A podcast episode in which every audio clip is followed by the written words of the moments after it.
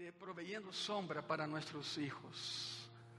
Bem-vindo aqueles que estão conectando nesse momento para vernos também por internet. Eh, será uma plática, essa não será uma predicação muito agradável, te la vou adelantar. Não será muito agradável. Será instrutiva, sim. Constructiva também. Edificante, nem se diga. Pero veremos coisas hoje que quizá nem te imaginavas que estavam na Bíblia. Proveyendo sombra para nossos hijos, segunda parte. Eu les comentei domingo passado de um provérbio, provérbio hebreu, um dicho hebreu, que diz que os padres, os padres sembram os árboles e os hijos desfrutam de quê? Muchas gracias, de la sombra. Vocês estiveram aqui domingo anterior, verdade? Bueno, os padres sembram árboles e os hijos desfrutam la sombra. Isso vimos domingo passado. Cada geração deve compreender a responsabilidade que tem de plantar os árboles para que haya sombra em las seguintes gerações. Por sembrar árboles, me refiro a tú decides que México queres para tu hijo. Não és Deus, eres tu, sou eu. Que México queremos para nossos nietos? Que México? Por isso hay que sembrar hoje. Pero lo que se sembra, se cosecha. Es la ley. Es una ley. Estamos hablando entonces de cómo, por la omisión de una generación, una generación, una generación son 40 años en la Biblia. Todo iba bien, pero bastó una generación para provocar la desgracia de las siguientes generaciones hasta el día de hoy. Estamos hablando de cómo por la omisión de una generación todo un pueblo se perdió. Hasta el día de hoy. El contexto es que estaban listos para entrar a la tierra prometida, a Canaán, listos para entrar. Deus les havia dado instruções precisas e específicas que é o que deviam de fazer e que não deviam de fazer, pero sabiam o que passou? Ezequiel dizia que cada quem hizo o que queria, uma vez que entraram. Vamos começar em Deuteronômio, por favor. Vamos a Deuteronômio, capítulo 12, versículo 8. Eu menciono isso porque queremos um México diferente amanhã. Quantos queremos um México diferente? Pero hay que empezar hoje. Hay que sembrar hoje. Nos toca como geração decidir que herencia em México dejaremos a nossos hijos. Deuteronômio, capítulo 12, versículo 8, a palavra diz assim: Não haréis como todo lo que hacemos nosotros aqui agora, cada uno lo que bem lhe parece. Significa já não siga nascendo assim, pero seguiram nascendo. Devido a la maldad de la gente, Deus levantou a jueces. E aí empezaram os jueces em Israel. Essa é a história. Deus levantou a jueces que ayudara a las personas a entender el camino correcto. Pero por 300 años, el, el ministerio de los jueces duró 300 años. Pero por 300 años, la gente siguió haciendo lo malo. No escuchaban los jueces. Abandonando al Dios verdadero, abandonaron a Dios. Y abandonaron también la responsabilidad de transmitir la verdad del Dios verdadero a la siguiente generación. Bastó una generación que dijo, no lo haremos. Y las siguientes generaciones se perdieron. ¿Entienden eso? ¿Qué pasó con ellos? Pues no creando hijos en la disciplina y amonestación del Señor y en el temor de Dios. Fue un desastre de múltiples generaciones. Isso nos cala muito profundo el alma porque somos cristianos. La misma ley que tenían ellos, la tenemos nosotros. ¿Qué estamos haciendo en México? ¿Qué estamos haciendo, papás y mamás de iglesia? Es el mismo Dios. Son las mismas normativas. Es la misma regla. Pero quiero agregar algo, algo más. Y aquí viene lo, lo peor que te puedes imaginar. Escuchen eso. No solo todos aqueles niños nasceram em idolatria dentro do povo de Deus e nasceram em uma geração que não conhecia a Deus, sino que nasceram em uma cultura que se volvió em contra de eles Es exactamente lo que vivimos hoy, no solo en México, a nivel mundo. La sociedad busca destruir y acabar con nuestros niños. A la larga va a suceder si no predicamos la palabra. Lo mismo que sucedió hace casi cuatro mil años sucede hoy en el mundo. Basta ver los programas que tus hijos asisten na televisão. Basta ver que música escutam eles. Eu estou seguro que has escutado palavras que eles te han dicho e ¿dónde aprendiste isso? Aqui em casa não hablamos. Ah, não. Pero na escola, com os amigos, na televisão, nas películas. Nós não estamos em contra de nada estamos a favor de Cristo. Pero hay que ser selectivos, aunque tu hijo haga berrinche. Más vale que tu haga berrinche a que Dios haga berrinche contigo. Tú decides lo que quieres hacer. Mejor. Eu vou dar um conselho papai e mamãe. Quando dizes não a tu hijo ou tu hija, explica por que não. Não me saques com a ideia de que não, porque aqui mando eu. Isso não serve de nada. Não, não, explica por quê. Quando dizes não, explica por que não. Pero como vas a explicar? Com a Bíblia em mano. Com isso. Não com um livro de autoajuda. Não porque foste a uma consejeria matrimonial com um psicólogo que nem cristiano é. Não. Não. Porque há psicólogos cristianos e são muito buenos. Pero bueno. O detalhe é que há um ataque em contra de nossos niños. Porque se tu não metes em eles a Cristo, outra coisa vai entrar. E não hablo de Satanás, não, não, não, não, de nem possessão demoníaca, não. Hablo de uma cultura que hace com que nossos niños aprendam que lo anormal é lo normal. E quando tu dizes, não, isso não é bíblico, te dizem, me odias. Tens um discurso de ódio. Não, não, simplesmente predicamos a palavra, não odiamos a nadie. Pero o mundo nos, nos põe um tache. Esse tem um discurso de ódio. Não é discurso de ódio, ao contrário, é de amor. Não queremos que nada se perda, queremos que todos vayam ao céu.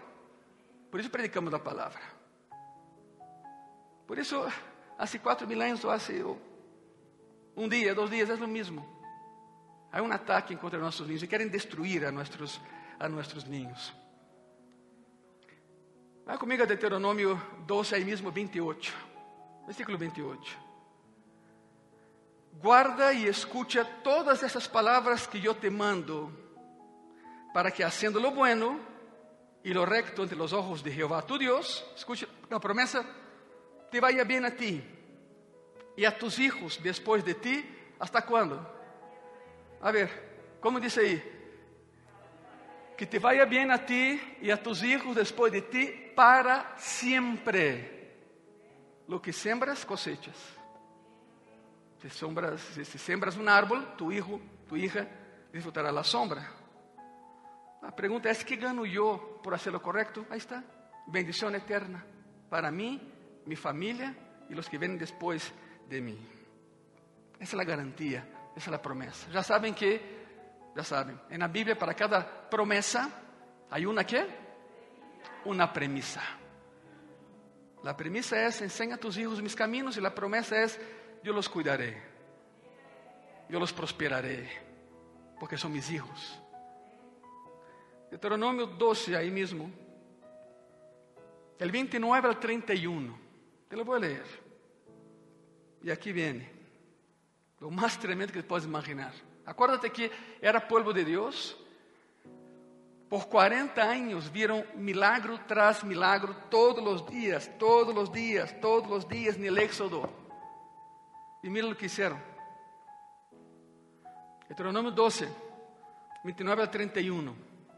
Quando Jeová tu Deus haya destruído delante de ti las naciones a donde tú vas para poseê-las, e las heredes e habites em su terra, e aqui vem, guárdate que não tropeces indo em pos de ellas, depois que sejam destruídas delante de ti.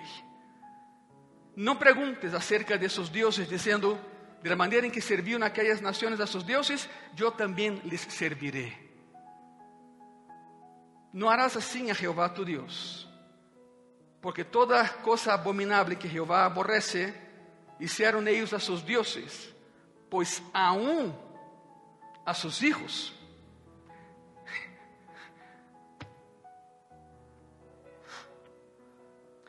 Pois aún a sus hijos y a sus hijas quemavam em fogo a sus dioses.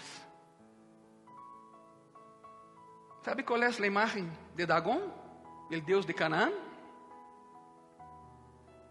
Alguma vez já viram um gatito que se vende em algumas tendas chinas que tu pones pila e hace assim? ¿De onde, de onde crees que sale isso? ¿De onde crees que sale isso? Cuidado. Dagón tinha os braços assim. Em momento dado da cerimônia, jalavam seus braços de bronze e lo colocavam assim. E aqui colocava o ninho entre suas mãos e prendia um fogo abaixo. Hum. Não quero ser tão gráfico, mas têm que entender o peligro de la omisión de no predicar la palabra en una generación. A medida en que el niño se marchitaba, caía por entre los brazos y caía en el fuego, un pozo de fuego. Ese era Dagón, el dios cananita. Y los demás dioses allá, pues que no eran dioses ni nada, no eran, no eran mejores que Dagón. Era una plaga satánica inmensa. A coisa que é, a ver, Jehová les, les avisou, não lo vayan a hacer ustedes, ¿eh? No es posible que yo voy delante de ustedes, limpio toda la, la nación, les doy en herencia y ustedes van detrás del Dios de ellos. No hago eso. Ahora, ¿sabe lo más increíble? No basta que el niño nazca y viva en una cultura definida por generaciones de corrupción, pecado, satanismo e idolatria, sino que o que é pior é que vive uma cultura que los mata, vive uma cultura que los assassina. Tristemente foram encontradas estátuas de deuses allá hechas de metal em meio do campamento de Israel. Não creem que todo foi muito bonito no Éxodo? Não creem que todo foi muito bonito entrando a Canaã? E você pode pensar, ¿Cómo es posible que lo hicieron? Pues, ¿cómo es posible? Perdón, ¿cómo es posible que lo hagamos hoy? Quizá la persona no tenga en su casa una estatua de Dagón y pone a su hijo ahí, no. Pero cada vez que permites que tu hijo se contamine, poco a poco la llama de Cristo se extingue en su corazón. Cuidado con eso. Algunos me dicen, oye Angela, eres muy radical. Gracias a Dios. El cielo está lleno de radicales. Ser radical não é colocar um jaleco com dinamita, entrar na sinagoga e explotar. Isso é estupidez humana, assassinato. Ser radical é aí afora e dizer: sou cristiano, Jesus é meu Senhor. Ponto. E espera o trancaço, espera o ataque. Os radicales sempre sofrem ataques, pero perseveram e prosperam, porque Cristo foi um radical, é um radical. Só há um caminho ao céu. Qual é o caminho ao céu? Isso é radical. Eu sou caminho, verdade e vida. Nadie chega ao Padre se não é por mim. Palavras ditas por quem? Jesus Cristo é um radical. Foram encontradas estátuas de deuses hechas de metal em Canaã, em el campamento de Israel. Ya les comenté gráficamente, es, es triste, ¿no? Los brazos. Primero así, después los bajaban, todo de metal, y ahí se hacían sacrificios. Y había una estatua de Dagón, huecas, de bronce, y colocaba esa estatua en el fuego, y la panza se abría. ¿Qué crees que colocaban dentro de la estatua? Los niños. Ah, como dizer isso sem parecer tão rudo? Os niños eram assados. Pessoas que na manhã adoravam a Jeová e na tarde matavam a seus filhos. Assim de grave era. Assim de grave era. Assim de grave é. Deuteronômio 18, versículo 9 ao 12. Sigam as advertências. Cuando entres a la tierra de Jehová, que Jehová tu Dios te da, no aprenderás a hacer según las abominaciones de aquellas naciones. Mire, eso es directo. No lo vas a hacer. No sea hallado en ti quien haga pasar a su hijo o a su hija por el fuego, ni quien practique adivinación, ni agorero, ni sortilego, ni sortílego, perdón, ni hechicero, ni encantador, ni adivino, ni mago, ni quien consulta a los muertos. Porque es abominación para con Jehová cualquiera que hace estas cosas. Y por esas abominaciones, Jehová tu Dios echa esas naciones de, de delante de ti. El orden era así, mira. Nunca ofrecerás a tus hijos en sacrificio. Punto. Tristemente lo hicieron. Porque una generación se cayó. Porque una generación no enseñó. Porque una generación dejó de orar. Una generación se olvidó de Dios. Y entonces los hijos de Israel sí sacrificaban a sus hijos. Quero que entenda a loucura disso. São judios, Ajá. e que? E que? Satanás anda ao redor, buscando a quem devorar, tu e eu sabemos. Dá-lhe chance e te ataca. Triste, pero concreto, há pruebas. Los judíos, los hebreos, en el Éxodo, entrando a Canaán, sacrificavam a seus hijos. Porque uma geração não hizo o que tinha que fazer. Y como ya sabemos, Ezequiel es el cronista de la entrada a Canaán. Ezequiel nos dice qué fue lo que pasó con esa primera generación que entró. Y hay una acusación serísima en Ezequiel 16. Ezequiel 16, versículo 20, versículo 21. La palabra dice así, además de esto, tomaste tus hijos y tus hijas que habías dado a luz para mí. Mira lo que, mira lo que te dice Dios. Ok, ok, gracias. Tu hijo es mío, no es tuyo. Tu hijo es mío. Además de eso, tomaste tus hijos y tus hijas que habías dado a luz para mí y los sacrificaste a ellas para que fuesen consumidos. A ellas quem? A las estatuas, a los dioses. Eram pouca coisa tus fornicações para que degollasses também a mis hijos e les oferecieras aquelas imágenes como ofrenda que o fogo consumia. Jeová dijo: A ver se entendo. Fornicas, pecas, adulteras e agora matas a tus hijos que são meus? Uno disse: Bueno, estão falando com os de afuera. Não, aqui habla com o povo de Deus. Papás e mamás, há várias maneiras de matar a tu hijo. A principal é não hablando de Deus com eles, não orando com eles, não transmitindo o que sabes de Deus a eles. Pouco a pouco, essa flama do Evangelho se vai apagar o coração pequeno de tu hijo e tu hija.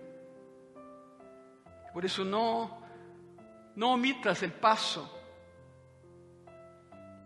de traerlos a la iglesia, de congregar con ellos, de orar por ellos y de enseñar la palabra a ellos.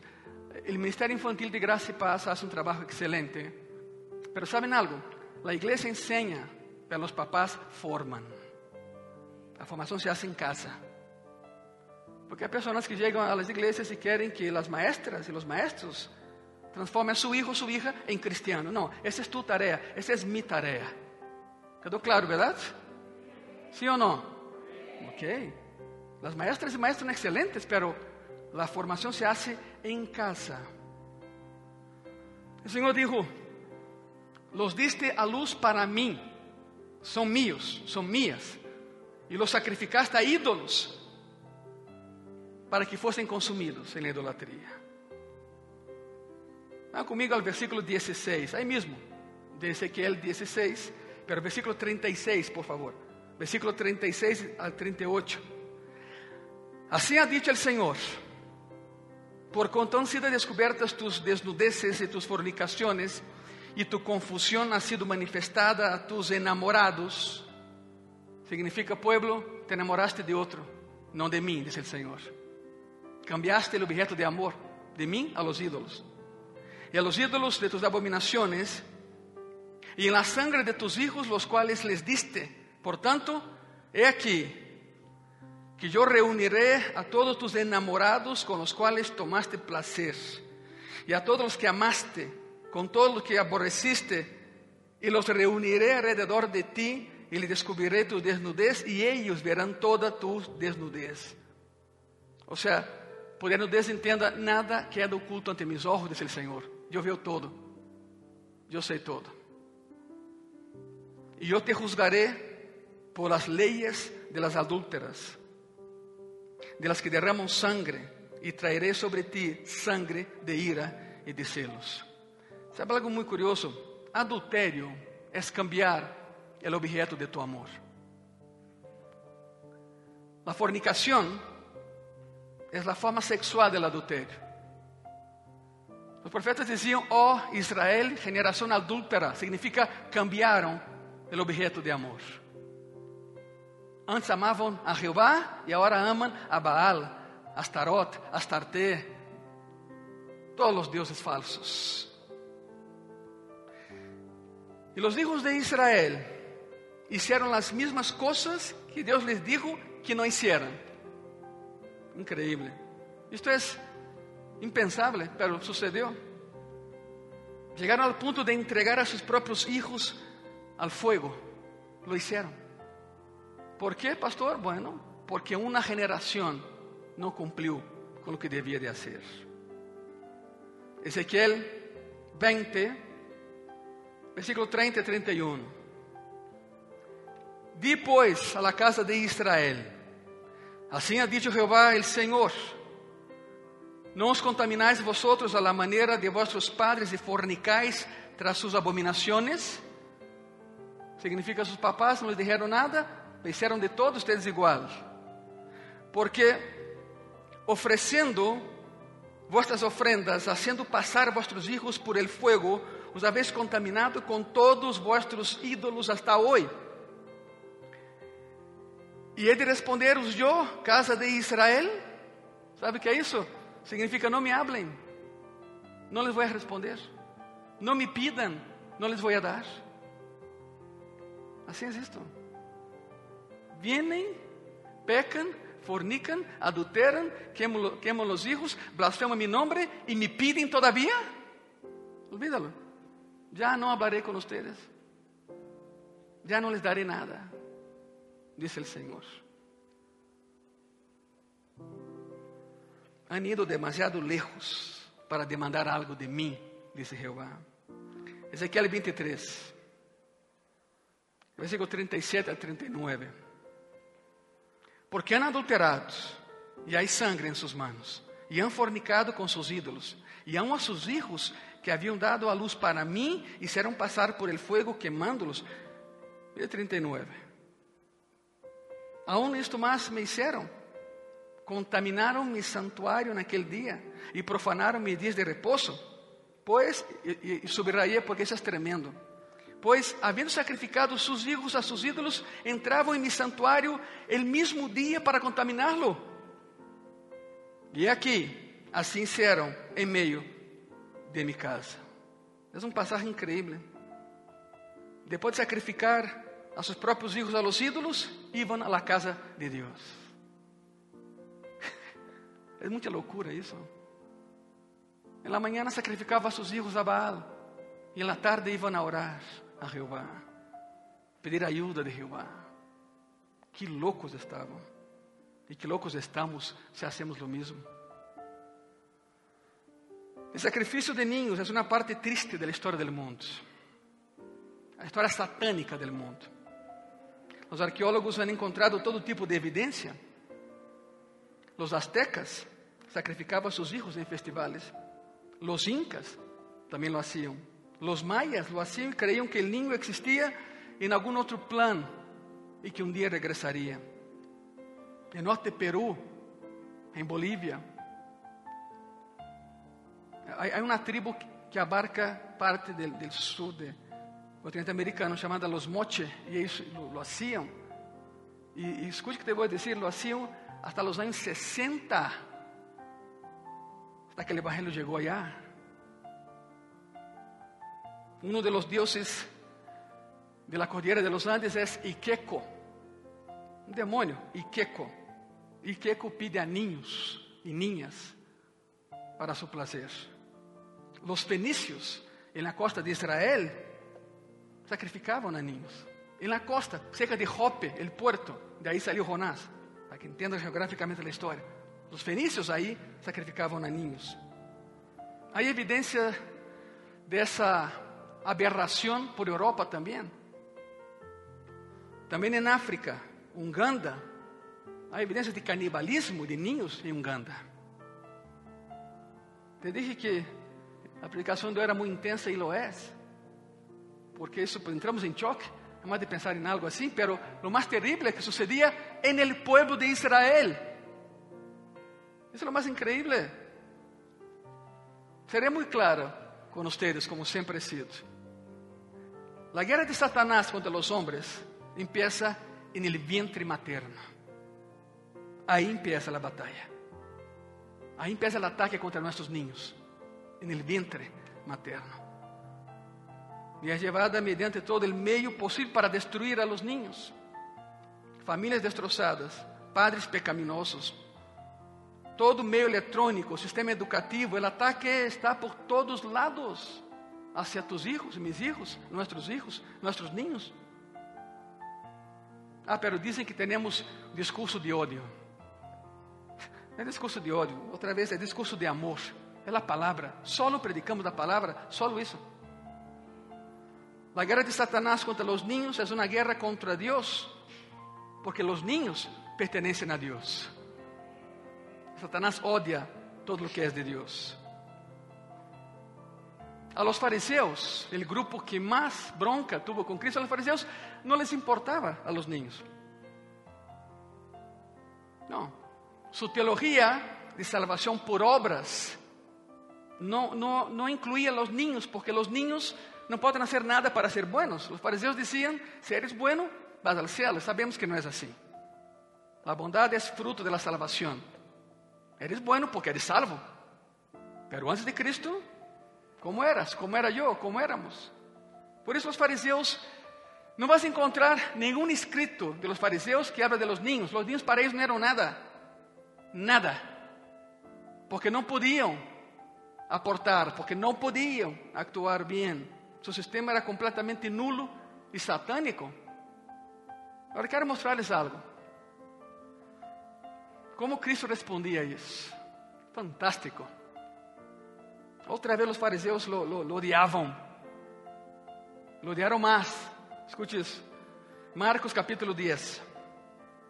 Marcos 10, versículo 13 al 16. Ele apresentavam ninhos para que los tocasse. Habla de Cristo. Os papás veniam de lejos com seus ninhos para apresentar o ninho a Cristo. Porque Cristo já conhecia o ninho. Ele é Deus, ele sabe tudo. Ele sabe tudo. E lhe apresentavam ninhos para que los tocasse. E os discípulos repreendiam a los que los apresentavam. E os discípulos regañavam a los papás. Viéndolo Jesús, que dice aí? Outra vez, viéndolo Jesús, se, indignó. Dios no puede ser. Se indignó. Y les dijo, dejad a los niños venir a mí. No se lo impidáis. Porque de los tales es el reino de Dios. De cierto os digo que el que no recibe el reino de Dios como un niño, no entrará en él. ¿Qué hace tu hijo, tu hija cuando le das un regalo? No, pues te abraza, te besa, se pone loco de alegría. Así es. La salvación es un regalo. Todos los días, todos los días tienes que gozarte, alegrarte y gozarte en la salvación de Jehová tu Dios. No por ti, no por mí, sino por Él. Por de cierto os digo que el que no recibe el reino de Dios como un niño, no entrará en Él. Y tomándolos en los brazos, poniendo sus manos sobre ellos, los bendecía. Los niños son de Cristo, no son nuestros. Mamá, tuviste niños, que bueno, niñas, te felicito. Pero al fin y al cabo, son de Cristo. Nos, Jesús nos presta a nuestros niños. Son prestados. Y tenemos que encauzá-los en dirección a, a papá que está en el cielo. ¿Cómo? Con la Biblia, con oración, con ayuno, educación cristiana. Cuida lo que ve tu niño, tu hija en, en la tele, lo que escucha, cuídalo. Cuídalo, cuídala. Porque a ti fue entregado el tesoro de Dios, son los niños. A nosotros nos entregó, nos confió en nosotros. Confió en nosotros. Los niños son de Cristo. Ellos pertenecen al reino. Y entonces el rey los tomaba en sus brazos, los bendecía. Y así como está escrito en Ezequiel, estos son mis hijos. No son tus hijos, dice Jehová, son mis hijos. Y para quedar todavía más claro lo que estoy hablando. Salmo 127, versículo 3. He aquí, herencia de Jehová son los hijos. Cosa de estima el fruto del vientre. Salmo 139, de versículo 1 al 3. Oh Jehová, tú me has examinado y conocido. Escute que tremendo. Tú has conocido mi sentarme y mi levantarme. Sea, de la mañana hasta la noche estás conmigo, Señor, y más allá, ¿no? Has entendido desde lejos mis pensamientos. Has escudriñado mi andar y mi reposo, y todos mis caminos te son conocidos. La pregunta es, ¿cómo es posible esto? ¿Cómo es posible que nos conoce desde antes que naciéramos? ¿Cómo es posible que sabe lo que pensamos y que camina con nosotros? Bueno, hay una explicación. La respuesta está en uno de los pasajes más hermosos que hay en la Biblia. Salmo 139, ahí mismo, versículo 13 al 17. Porque tú formaste mis entrañas. Escuchen eso. Tú me hiciste en el vientre de mi madre. Te alabaré, porque formidables, maravillosas son tus obras. Estoy maravillado y mi alma lo sabe muy bien.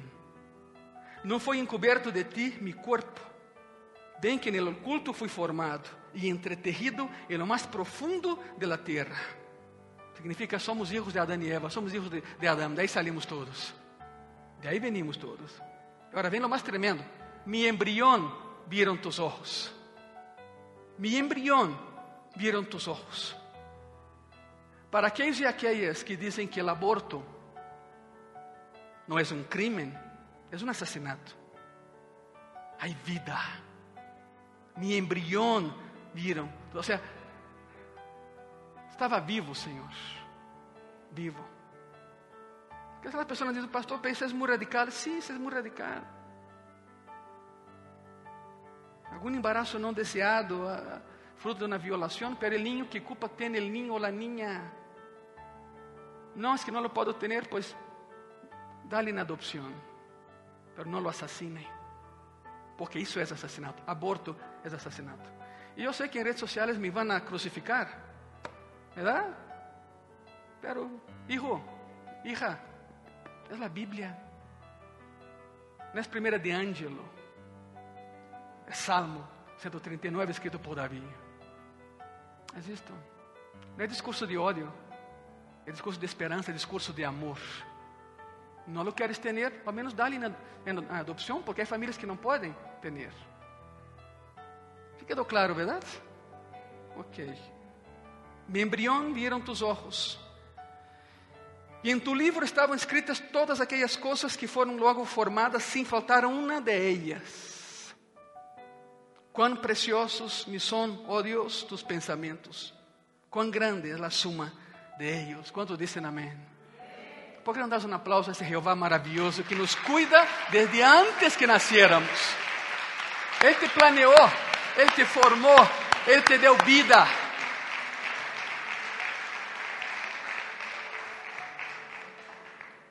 Viene Salmo 22, regresen hasta el 22. Salmo 22, versículo 9. Pero tú eres el que me sacó del vientre. Llegó el día de nacer y nací. Pero tú eres el que me sacó del vientre, el que me hizo estar confiado desde que estaba a los pechos de mi madre. ¿Sabe por qué la ley del aborto nunca pasó en Brasil? Porque la bancada evangélica se unió con la bancada católica. Había un enemigo común, el aborto. E invitaram a médicos, por último, pastor, invitaram científicos para poner su ponto de vista, porque no, el aborto no, para nada. Entonces vino uno y dijo, es muy sencillo. La única cosa que protege al feto es el saco amniótico. Si no hubiera tal cosa, esse objeto é tão estranho a la mamá que la mamá lo expulsaria, porque o corpo está preparado para expulsar o que não lhe pertenece. Fíjate o que estou dizendo, ¿eh? Significa, se me estás vendo, o feto não pertence a la mamá. Por isso é um saco amniótico. Quando se rompe a fonte, porque vai sair. A única coisa que protege ao bebê de ser expulsado por la própria mamá é o saco amniótico. Pelo contrário, não haveria vida no planeta, porque as mamães iam a sacar a, sus, abortar seus ninhos, não por vontade própria, sino porque assim é o corpo humano. É a prova de que nenhum bebê pertence à mamã, porque por aí há um discurso, não? É meu corpo, claro que é tu corpo, perfeito, pero o que há dentro de ti não é tuyo. A Bíblia é clara, mío son, disse Jeová. E por isso, esse só pensamento tumbou esse projeto de lei que havia já. Pero, sabe, as pessoas não desistem e querem legalizar e tudo isso. Bueno, o detalhe é que somos cristianos e creemos na vida, verdade? Creemos na vida. Não lo queres, não podes tê-lo, pues dale em adopção, pero não lo mates, porque se chama assassinato. É um crime. É um crime.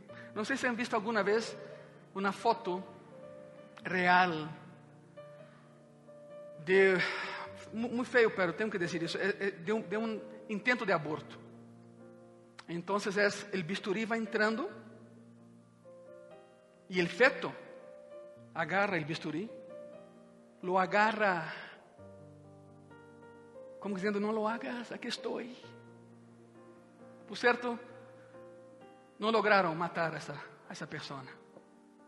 No, no pudieron, gracias a Dios. Pero es, es esto, cuando cuando una generación deja de transmitir la verdad, la otra empieza a hacer tonterías y locuras. Eso es una locura. Es una locura. Salmo 22 otra vez, versículo 9. Pero tú eres el que me sacó del vientre, el que me hizo estar confiado desde que estaba en los pechos de mi madre. No vamos a proyectar, pero quiero que me escuchen aquí, por favor. No vamos a proyectar eso. Desde Génesis 4.1, pónganme atención aquí. Desde Génesis 4.1, capítulo 4, versículo 1, cuando una mujer concebía. Esto era visto como un acto de Dios, desde Génesis. La concepción es un acto de Dios. Incluso en el capítulo 17, versículo 20, un hijo nacido de un incrédulo, Ismael, es un regalo del Señor. Ruth, capítulo 4, versículo 13, Boaz tomó a Ruth, ella fue su mujer, y Jehová le dio que concebiese y diera a luz un hijo. Jehová, sempre é Ele, dador de vida. 1 Samuel 1, 19 e 20, Ana concebió um hijo que era de Jehová. Ana lo entrega a Jehová. Em todos os lados, desde Gênesis. O contexto é esse: los hijos pertenecem a Deus, não são nossos. Bueno, aí no, documento diz que é tu hijo, claro que é tu hijo, claro que é tu hija, pero se pensamos em última instância, son de Dios, pertenecen a Él. Los fariseos no tenían ningún interés, repito, en los niños, debido a su sistema legalista. ¿no? Pero Jesús sí. Y no era nada raro ver que los papás buscaban a Jesús y le entregaban a sus hijos. Venían corriendo, maestro, maestro. Pum. Jesús detenía, hablaba con los niños, oraba por ellos. Y era muy común que un día antes del día de Yom Kippur, ¿qué es el día de Yom Kippur, pastor? El día de Yom Kippur es el día del perdón en Israel. Era el día en que el sumo sacerdote entraba al santísimo lugar, el arca, ya lo saben todo. 30 de octubre, día de Yom Kippur, día del perdón. Un día antes, un día antes, los papás en esos tres años de, de ministerio de Cristo, hablando humanamente en la tierra, porque Él está, pero un día antes los, papás llevaban a sus, hijos a Cristo. Un día antes de que un sacerdote entrara al Santísimo lugar. Los judíos siempre habían valorado la bendición de un padre. Es muy común en esa cultura. La bendición de un profeta, la bendición de un rabino. De hecho, el Talmud, el Talmud es el código civil y religioso del judaísmo, el Talmud. De hecho, el Talmud exhorta a que llevemos a los niños a la sinagoga para ser bendecidos. Te tengo una noticia, Aqui na sinagoga é uma igreja e com maior razão traia tus niños a graça e paz. Com maior razão. Com maior razão. Conforme o padre, a eh, eh, cerimônia era essa, conforme o padre colocava eh, suas mãos na cabeça do niño, o padre levava o niño com os ancianos do lugar. E cada um deles orava por el niño. Eu les comentei domingo, domingo anterior que os judíos têm a kippah aqui. Segundo minha esposa, eu tenho cabeça de equipar. Porque mi equipar não cai. Comprovado, né? Comprovado. Se eu pongo mi equipar, é assim, parece que embona. Não sai, né? Há pessoas que usam coisitas assim pelo menos. Eu pongo mi equipar e feliz. Tenho cabeça de equipar. Esse é o formato da minha cabeça. Equipar significa alguém sobre mim. Pero equipar também significa as manos del Padre sobre minha cabeça son las que me bendicen. Eso es kippah. Tú no tienes que usar un pedazo de tela en tu cabeza para saber que Dios es tu Padre y te bendice y te cuida. En judaísmo se hace así. El papá impone las manos y lleva al niño y niña para que los ancianos puedan bendecir. Uno por uno, pide a los ancianos de la sinagoga que bendigan a su niño, que oren por él para que crezca bien. Y la cita que usan en esas ocasiones, en el Talmud, te la voy a leer, aquí la tengo en español. Es así, que este, o que esta, el niño o la niña, que este crezca para ser perfecto en la ley, fiel en el mandamiento y abundante en buenas obras. Esa es la oración. Y que Jehová sea alabado. La gente lo hacía, la gente estaba acostumbrada a hacer así. En el pasaje en que Jesús recibe a los niños, es un comentario. En el pasaje que recibe a los niños y regaña a sus discípulos por intentar impedir que los niños llegasen a él, tanto Mateo quanto Marcos usam a palavra paideia relação a niños. Paideia significa niño. Pero Lucas usa outra palavra. A palavra em grego é brefos. E brefos significa bebês. Bebês. Por isso sabemos que traíam de qualquer idade os ninhos a Ele, tanto ninhos quanto bebês. E é por isso que Marcos 10 diz que los tomava em seus braços, em seus braços, porque eram, eram bebês. Os padres queriam que Jesus los tocara, um toque de bendição, um toque de oração, darles algo de esperança, pero os discípulos los repreendiam, los regañavam a los papás que hacían tal coisa. A palavra aqui é epitemao. O original diz el este es epitemal, significa censurar, reprender, regañar, literalmente usado para castigo. La idea es esta, ven la, la locura, los discípulos hacían una protección al Señor innecesaria, por supuesto, y decían, si no te vas, te voy a pegar, te voy a castigar. A los papás, con amenazas. No, pues Cristo viendo, dice, a ver, a espérame tantito, abra un paso. Não impidam que os niños venham a mim, porque eu estou aqui para eles. Para eles. O vínculo é necessário, o vínculo é, é correto. Explotaram contra os papás. Outra vez, Marcos 10, 14. Viendo-lo Jesus, se indignou, les dijo: Dejad a los niños venir a mim. Não se lo impidáis, porque de los tales é el reino de Dios. Es una declaración increíble. Los mismos niños que la cultura mata son los niños a los cuales pertenece el reino de Dios. Los mismos.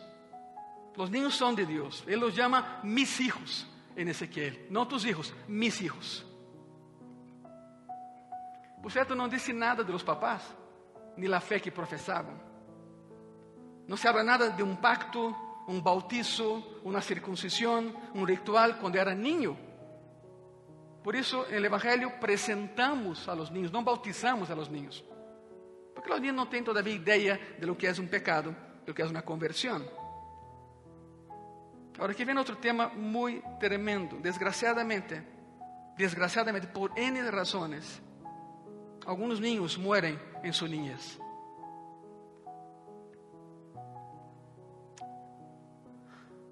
Algunos mueren en el vientre materno. Algunos mueren al nacer. Y para aquellos que quedaron con la duda, ¿qué pasa con esos niños? ¿A dónde van?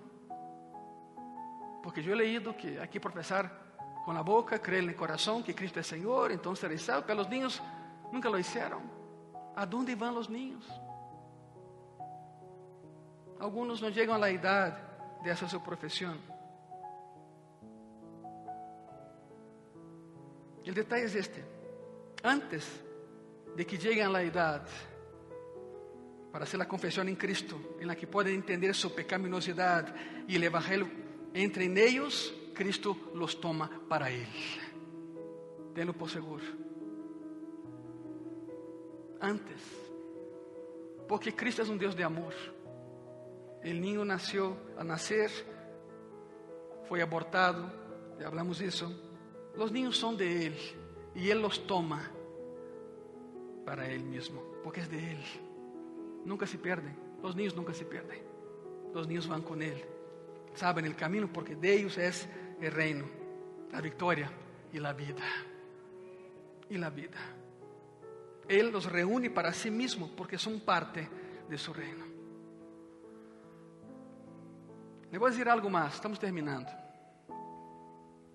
Esta generación de personas, las personas inmorales, que están involucradas en ese ataque enorme contra nuestros niños, hoy en día van a tener que responder a Dios por sus actos. Y ese día llegará. Tenlo por seguro.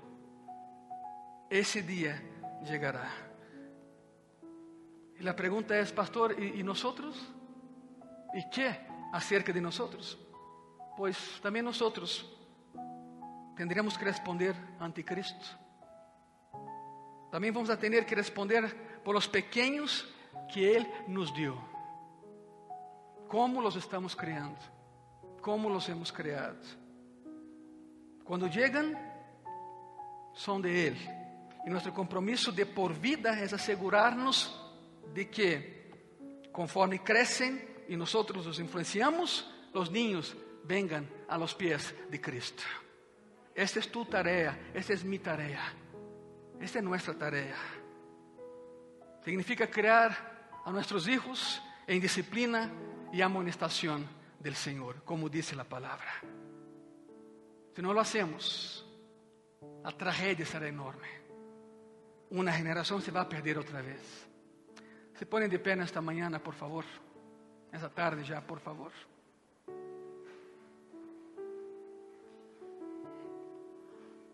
Quero pedir-te, os que podem hacerlo, dense la volta aí, ínquense aí, usando tosia como altar. Os que podem, entendo que não todos podem.